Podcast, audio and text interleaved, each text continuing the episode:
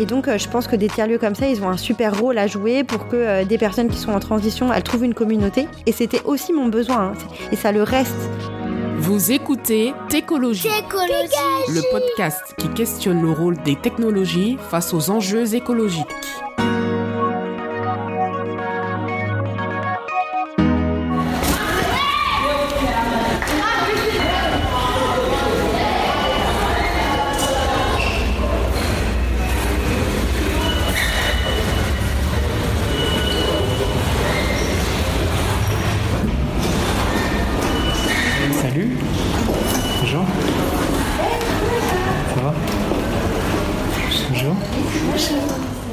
Bonjour à toutes et tous, nous sommes à la gare de Chelles-Gournay et dans un écolieu qui est hébergé dans la gare qui s'appelle Les Ciboulettes et on est avec Marion Cronier. Bonjour Marion. Bonjour Richard. On va parler bien sûr de cet écolieu, mais euh, avant de parler de ça, est-ce que tu peux nous raconter euh, tout ce qui, enfin, ta, ta, vie antérieure en fait, euh, avant, avant de parler de déclic, mais qu'est-ce que tu faisais avant de créer cet écolieu? Euh, alors si on remonte un petit peu dans le temps, euh, donc euh, moi je suis sortie d'une école de commerce parisienne et après j'ai voulu faire un truc que je trouvais qui avait l'air vraiment super. C'est du conseil en stratégie et donc quand j'étais encore à l'ESCP, ben, j'ai passé euh, j'ai passé les entretiens et donc je suis allée faire du conseil dans un grand cabinet américain qui s'appelle Bain. Je suis restée cinq ans. après ça, je suis allée travailler pendant trois ans au Bon Coin, où j'ai plein de postes différents et j'ai euh, eu la chance de construire vraiment une équipe euh, euh, qui avait pour mission de construire la culture client au sein du Bon Coin. Puis je suis allée travailler un an dans une autre start-up qui s'appelle Gataround, qui était anciennement Drivey sur le partage de voitures en tant que directrice de la relation client. Et, et ensuite, je me suis envolée pour construire un projet bon pour moi, bon pour les autres et bon pour la planète. Avant de parler de, ce projet, est-ce que tu peux nous raconter bah, quel a été le, déclic en fait? Pourquoi te lancer dans un projet quand même un, peu fou? Euh, donc euh, à la fois associatif et aussi euh, tu, as aussi une entreprise qui est dédiée. Est-ce que tu peux nous raconter justement bah, ce déclic et, ce que c'est les ciboulettes aujourd'hui? Alors, il n'y a pas vraiment un déclic, hein. il y a plein d'événements et un chemin et une pierre posée après l'autre. Donc, premier euh, gros chamboulement dans ma vie. Au bout de 50 conseils, un gros burn-out. Très concrètement, hein, je n'ai plus de vie à l'intérieur de moi, je ne sais plus comment je m'appelle, je pense que je ne suis pas faite pour le monde du travail et que euh, je ne pourrais jamais euh, retourner travailler quelque part. Je pense que je suis pas adaptée. Donc ça a mis un an avant que je, refasse surface hein, et que l'envie revienne de retrouver des projets collectifs avec d'autres. Euh, au bout de à peu près c'est un an, hein, euh, au moment où bah, je, quittais le, du coup le conseil. Euh, là, deuxième énorme chamboulement de ma vie. là, c'est la, perte, le deuil de mon premier bébé, Sibylle, qui est morte née. Et, donc là, un deuxième effondrement. Euh, là, une douleur euh, très très différente, qui est moins personnelle, mais euh, mais tout aussi grande. Et, et là, je me pose vraiment la question non, mais c'est quoi la vie en fait? C'est où mon chemin de vie? Et j'ai dans l'esprit ce cette image qu'il y aurait ma vie qui serait dans une ligne droite et moi je marche en parallèle sur une autre ligne droite. Quoi, je suis pas sur mon chemin. Donc complète remise en question d'énormément de choses.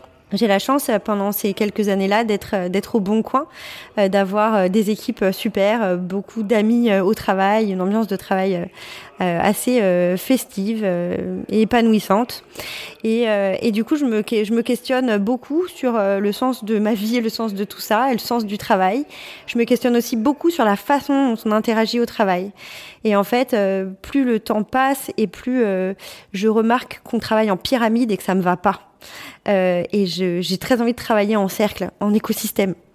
Et en fait, ça va me guider sur ce chemin-là parce que, euh, portée par euh, tous ces sujets, je me suis formée avec les colibris et l'Université du Nou à la gouvernance partagée. Euh, au Bon Coin et ensuite chez Drivey, j'ai essayé de mettre en place dans mes équipes euh, des, des outils hein, pour euh, travailler de façon plus démocratique, plus collaborative. Et du coup, je suis tombée sur les bouquins de d'Emmanuel Druon, qui est le patron de Pocheco, qui est une entreprise du Nord qui a changé sa gouvernance, mais aussi sa, sa mission et qui a, qui a, commencé à, à, en fait à construire des, à fabriquer des enveloppes, mais vraiment en, mode économie circulaire, quoi. Et, et donc, j'ai lu son premier bouquin sur sur la façon dont il avait changé sa gouvernance. Puis, bah après, je suis venue au sujet environnemental. Et en fait, au même moment où je me posais beaucoup de questions sur tout ce fonctionnement et cette violence au travail qui m'allait plus du tout. Euh, ma sœur euh, se posait à peu près les mêmes questions et, euh, et, elle avait une grande sensibilité environnementale. Et en fait, moi, j'ai apporté plutôt ma sensibilité humaniste hein, de, des relations humaines et, et elle m'a fait prendre conscience de l'état actuel ben, de nos écosystèmes. Et donc, grâce à elle, ben voilà, je, je suis allée voir des conférences de Cyril Dion. Ça a été un gros déclic pour moi de lire dans ses yeux que c'était grave euh, je me suis formée avec la fresque du climat, etc. Voilà.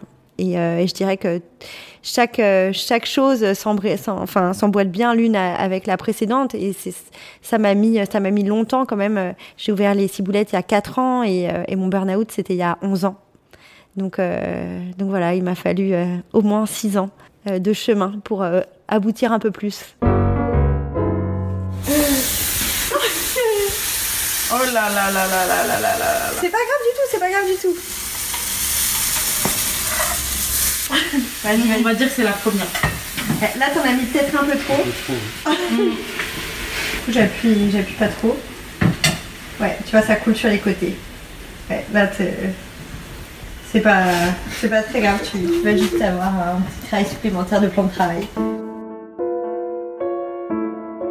Et du coup, raconte-nous un peu euh, ce qu'on fait aux ciboulettes. Qu'est-ce qu'on, enfin, tu es parti peut-être aussi des questions liées à l'alimentation, du bien, euh, du bien-être, etc. Et pas forcément du développement personnel. Euh, oui, euh, notre euh, notre première idée, donc avec ma sœur, c'était effectivement de d'avoir comme mission de d'avoir un, un lieu ou pas. Au départ, on n'était pas parti pour avoir un lieu. Au départ, on s'était dit si on veut sensibiliser à une autre façon de vivre, l'alimentation c'est le meilleur sujet parce qu'on peut se régaler à table, qu'on mange tous plusieurs fois par jour, enfin pour les chanceux, et que on va toucher du doigt très facilement ensuite les sujets d'écologie, etc. autant que de santé. Donc, on avait notre première idée de monter un, un organisme de de restauration collective, mais hyper engagée, où la cantine serait un lieu de bien manger et de pédagogie. C'était les premières ciboulettes hein, au singulier. Assez vite, on a compris que bah, on serait 30% plus cher qu'un gros acteur du marché euh, qui a des marges arrière et qui, fonctionne avec des gros volumes.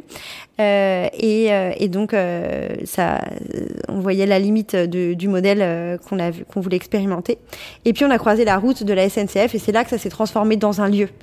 Euh, et, qu'on a pensé du coup euh, les ciboulettes comme un lieu pour prendre soin de soi, des autres et de la planète. Et, euh, très vite, aux ciboulettes, on, a, eu comme idée d'avoir deux structures qui pourraient cohabiter. Une structure associative qui permet bah, aux adultes, aux enfants, aux familles du territoire de venir ici bah, pour un coworking par exemple, mais avec des échanges super enrichissants comme c'est le cas aujourd'hui, là, au jour de vendredi. Euh, venir pour un repair café pour faire réparer sa bouilloire, comme venir pour une fresque du climat ou un atelier d'automne pour se familiariser avec les enjeux climatiques. Euh, venir euh, parfois euh, pour un atelier de couture ou de l'éveil musical pour les petits pour montrer que au cerveau que qu'on peut penser les choses autrement. Et ça, je crois que c'est vraiment le rôle de l'art. Enfin bref, toute une série de d'activités. Il y a pas mal de yoga aussi ici plein de choses. et, du coup, il y a, y a, ce principe-là, le principe de docratie. Est-ce que tu peux nous en parler? Oui, alors il y a de la gourmandise, effectivement, parce que je ne l'ai pas reprécisé, mais il y a pas mal de choses ici autour de l'alimentation, euh, notamment les brunchs, euh, les brunchs des familles qu'on fait euh, trois ou quatre fois par an. et la doucratie, bah, c'est la gouvernance qu'on a essayé de mettre en place aux ciboulettes pour impliquer tout le monde. Donc effectivement, les premières années, c'était moi qui, faisais, qui pensais qui faisait beaucoup. Et puis à un moment, j'ai commencé à être un peu fâchée quand les gens venaient me voir en me disant j'ai une idée pour toi. Je me suis dit en fait moi aussi j'ai assez d'idées pour moi-même. Je manque juste de temps pour les réaliser. Donc euh, là je me suis dit ok faut qu'on pense le truc pour que les gens euh, prennent les choses en main. Et donc on a guidé hein, par euh, par la gouvernance de la fresque du climat on a mis en place la doucratie. Donc, tu as une idée, ben, just do it, quoi. Vas-y, tu peux le faire. Donc, nous, on prête les clés hyper facilement des ciboulettes pour que chacun puisse proposer des idées et les mettre en place. Et donc, c'est typiquement le cas, là, bientôt, avec la journée de lutte contre les violences faites aux femmes, où tout le programme a été bâti, du coup, de la journée par sans moi. Il y a le Ripper Café, qui est complètement issu de cette doucratie, la, la, culture de notre petit jardin en permaculture aussi, géré par des bénévoles qui proposent de temps en temps des ateliers pour faire partager ce qu'elles font. et donc, effectivement, bah, ça a créé une communauté qui est vraiment l'idéal de ce que j'imaginais pour ce lieu. Et donc, euh, et ce matin, on sort d'une marche du temps profond qui était euh, merveilleuse, enfin chamboulante aussi. Tu, veux peut-être en dire quelques mots? C'est trop tôt pour en parler euh, Ben faites-le. si vous avez l'occasion autour de chez vous, allez faire la Deep Time Walk ou marche du temps profond. J'ai trouvé ça assez émouvant de retourner quelques millions, milliards d'années en arrière en fait, et, de voir l'accélération euh, et l'impact de notre civilisation, de notre petite civilisation hein, du monde occidental sur euh, ces quelques milliers d'années euh, seulement, même ces quelques ces deux siècles, hein, de rien du tout. Ouais, bah typiquement la, la marche du temps profond a été organisée ce matin par le trésorier des Ciboulettes, qui est aussi mon conjoint, et euh, qui a proposé ça euh, voilà, euh, aux adhérents et aux motivés qui avaient envie de se, joindre à nous. Et c'était aussi l'occasion, hein, pendant le déjeuner après de débrief, de parler bah, d'une autre, autre, initiative de la doucratie qui va voir le jour. C'est Béatrice qui va proposer bientôt des bike parties, voilà, pour qu'on démocratise le vélo dans les rues de Chelles et qu'on montre à quel point il est chouette de se déplacer en deux roues, même en hiver. Peut-être quelques mots sur le, terme les ciboulettes en fait. Pourquoi avoir choisi les ciboulettes? Est-ce que c'est donc c'est une aromatique euh, mais qui pousse euh, toute l'année et qui revient chaque année en fait, qui qui meurt pas avec l'hiver peut-être? C'est ça ou ça vient d'où? Ça pourrait être aussi cherché que ça, euh, mais ça ne l'est pas. en réalité, au départ, c'était ciboulettes, donc au singulier. et ma sœur avait fait une liste des, des noms qu'elle trouvait frais et sympas et léger et et voilà plein de et, vert un peu. Et euh, donc dedans il y avait six boulettes. Je dis oh c'est chouette six boulettes. coriandre ne faisait pas partie de cette liste. Coriandre euh, coriandre faisait pas partie de la liste. Et, je pense que c'est parce que j'aime bien le mot chouette aussi. Je dis bah c'est chouette six boulettes. Et après en fait on a commencé à se tester assez rapidement avec des ateliers euh, autour de l'alimentation parce que c'est un, un, de nos sujets de prédilection auprès des, des, enfants par exemple. Et, et les enfants nous ont appelé les ciboulettes et donc, on s'est dit, ouais, bah ok, ça va être les ciboulettes. Voilà, c'est ça le nom. Euh, donc, euh, les ciboulettes, donc c'est un écolieu, c'est un tiers-lieu. Euh, ce tiers-lieu, justement, donc on est à, à à 15 minutes de, Paris en train. comment ce tiers-lieu s'ancre dans son territoire? Comment tu travailles? Comment l'association travaille euh, avec les acteurs du territoire, les acteurs de l'économie sociale et solidaire, mais pas que, euh, avec les acteurs, les, les, commerçants, avec les institutions, avec la mairie, mais aussi, euh, peut-être deuxième question, avec euh, les personnes qui ne sont pas forcément sensibles à l'écologie, les personnes défavorisées, les personnes des cités, parce qu'il y a, il y a des cités forcément HL, il y a des personnes défavorisées. Pour l'instant, euh, voilà. Comment sortir aussi de cet entre-soi? Voilà, deux questions en une. Ouais, il y a beaucoup de questions dans ta question. Bon alors, d'abord, on n'est pas les champions euh, de la mixité sociale aux ciboulettes. Clairement, euh, ça fait partie des, des, sujets sur lesquels on a encore beaucoup de, travail. On est en centre-ville, les gens qui viennent, c'est essentiellement euh, des gens blancs, culturellement favorisés, donc qui ont fait des études. Donc on essaie quand même de faire, d'avoir quelques actions pour, pour avoir plus, plus de mixité sociale ici. Euh, donc on est hyper euh, soutenu par l'aglo Paris-Vallée de la Marne euh, pour un certain nombre d'ateliers parents-enfants. Donc on fait beaucoup d'ateliers de pâtisserie végétale qui sont du coup subventionnés à 100% par l'aglo, donc sont gratuits pour les, les, familles. Et là, ça nous permet d'avoir des, gens qui sont davantage mixés. Il y a une, une, adhérente aussi qui a créé, ben, issue de la doucratie, hein, les cafés parents. là, on ne demande pas d'être adhérent, rien du tout. Il n'y a pas d'inscription, c'est ouvert à tout le monde, c'est complètement gratuit. et ça apporte plus de mixité aussi. Euh, quand on peut, on fait des, on anime des fresques du climat pour des publics euh, moins favorisés aussi. Je pense euh, aux jeunes de la sûreté judiciaire qu'on a pu accueillir. Parfois aussi, on accueille pour témoigner les jeunes des, des, systèmes d'orientation de, de, la ville qui sont, qui sont un petit peu perdus dans leur orientation. on essaye d'être le plus possible en lien avec les associations du territoire qui, elles, ont des publics défavorisés qui sont leurs bénéficiaires. Donc je pense par exemple au CCAF, donc collectif chrétien d'action fraternelle et au secours populaire. Donc euh, typiquement, on est un lieu de collecte pour euh, ces assos-là. Euh, donc on collecte les boîtes de Noël, par exemple, pour le secours populaire. Pour le CCAF, dès qu'on peut et qu'on organise un team building de pâtisserie végétale ou de cuisine végétarienne avec une entreprise, on propose de donner tout ce qu'on a fait pour les bénéficiaires du CCAF. Là, je réfléchis à d'autres partenariats avec eux. On est partenaire aussi, par exemple, de Féminité sans abri, pour, les, pour lesquels on fait euh, des collectes euh, d'échantillons de, soins et on réalise ensuite des trousses euh, pour ces femmes qui sont à la rue. Donc voilà, c'est la façon dont on essaie de, gérer ça parce que nous, nos adhérents, nos bénéficiaires, ils viennent pour expérimenter des activités écologiques, pour retrouver ici un lieu de lien social, échanger, partager, apprendre, mais ce ne sont pas des publics très défavorisés. Ça n'a rien à voir, mais euh, je viens de recevoir un mail. Je suis sollicitée par l'Université de Bretagne pour aller faire une conférence sur les sardinières. Oh, génial Tu vas la faire Ouais. Waouh C'est les 100 ans de la grève des sardinières. Mmh. Je viens de recevoir. C'est quoi, pardon? Alors, la grève des sardinières de Douarnenez, c'est. Euh, c'est Douarnenez, ouais. Une grève en 1924 de toutes les femmes de toutes les usines de poissons qui sont mises en grève avec euh, l'inflation et plein d'autres euh, problématiques. Et, en fait, à elles toutes seules, elles ont bloqué complètement les usines. C'est-à-dire que les hommes qui étaient en mer pouvaient plus revenir avec le poisson, qui pourrissait, et elles ont bloqué pendant six semaines. la ville de Dordogne, c'est l'une des premières grandes grèves de femmes où elles ont obtenu gain de cause. Et elles travaillaient, en fait, en 1919, ils ont instauré la journée de 8 heures. Et en 1924, c'était toujours pas mis en place dans les euh, de Douarnenez. Et à partir de ce moment-là, ça l'a été. Et donc, euh, voilà, j'avais travaillé ce sujet l'année dernière et euh, j'avais fait une conférence à Blois au rendez-vous les soirs. Et j'ai reçu un mail tout à l'heure, là, juste en arrivant, et il me propose de venir euh, refaire la conférence. c'est super En Bretagne. Près de chez toi, quoi Ouais. ouais. Ah oui, non mais attends. Super. Ah, c'est trop bien. Ouais. Et c'est quand Bah, c'est ce qu'il faut qu'on fasse. Tu l'as déjà fait aussi, Boulette Non. Mais. Mais pourquoi pas? Pourquoi pas? Pourquoi, pas, disons. et pourquoi tu fais pas sur, euh, ça sur la journée des violences faites aux femmes? Qu'est-ce qu'on qu'est-ce qu'on fait d'ailleurs cette journée-là ah, Justement, je voudrais qu'on en parle. J'ai plusieurs pistes. Je voudrais qu'on propose un jeu d'insultes. Euh, ouais, un jeu d'insultes. Pour comprendre d'où viennent les insultes. Et donc l'idée, c'est ça serait d'associer. Euh, donc je voudrais qu'on se mette devant la, à enfin, et avec. Euh... Et tu les insultes En Non, pas du tout. J'ai des cartes sur une table. Euh, con, connasse, salope, pute, pétasse. Il faut associer ces mots-là avec leur véritable définition. Leur origine. Est-ce que vous savez d'où vient le mot con? Oui.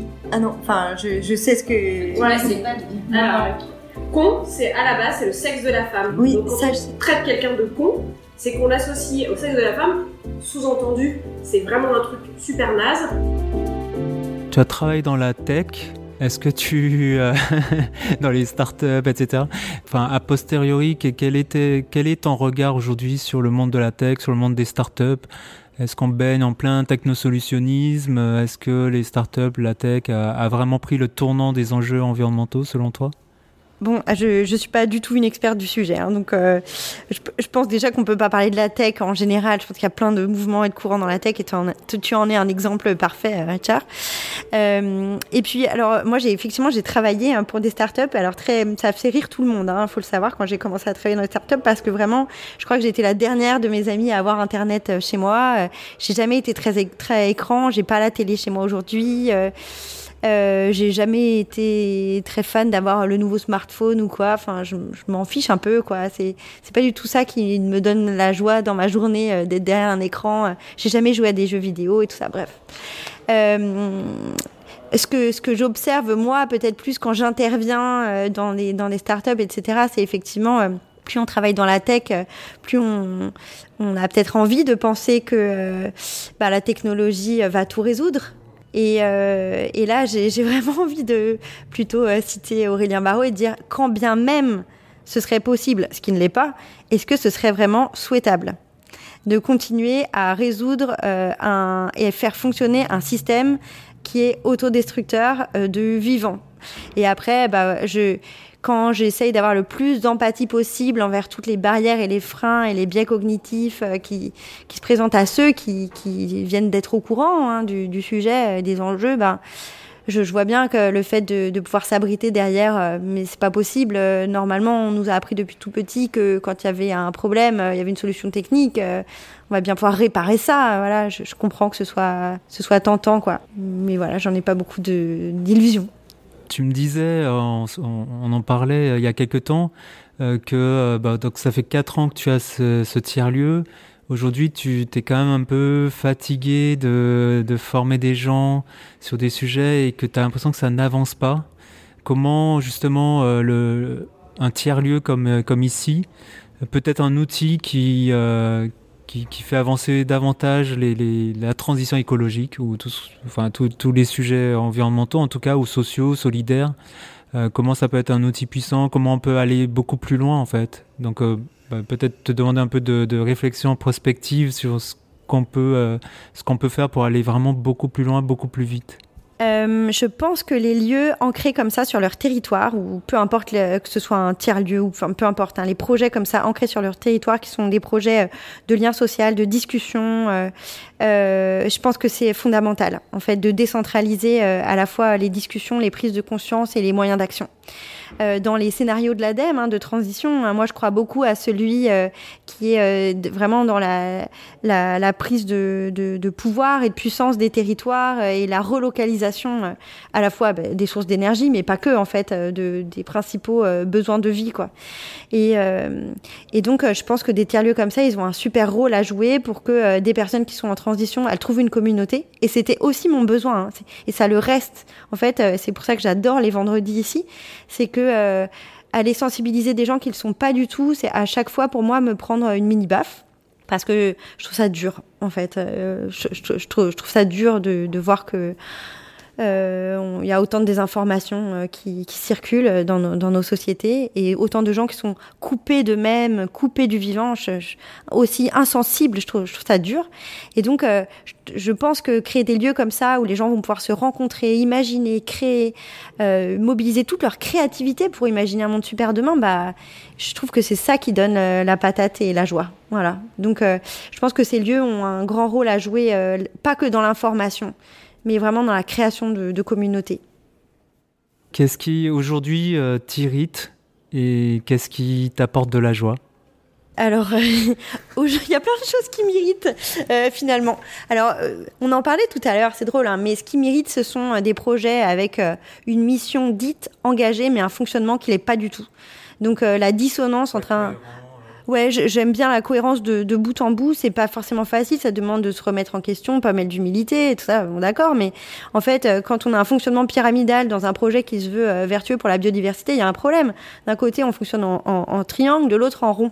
Bon, euh, peut-être qu'il faut, faut, aligner le truc, quoi.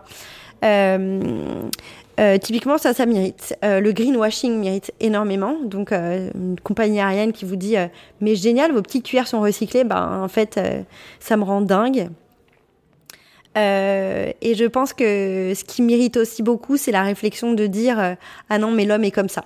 Ah non mais ça, de toute façon, euh, l'homme est comme ça. Et donc effectivement, je trouve que c'est tellement mais réducteur euh, et, euh, et bah, c'était encore Aurélien Barraud qui disait ça il y a pas longtemps en disant mais en fait c'est raciste de dire ça. Ben ouais parce qu'en fait c'est pas l'homme qui est comme ça, c'est un type de culture hyper récent occidental euh, qui est comme ça, mais c'est pas du tout euh, l'intégralité des cultures et des civilisations qui nous montraient, qui, qui ont été destructrices comme ça de, de tout le vivant autour d'elles quoi.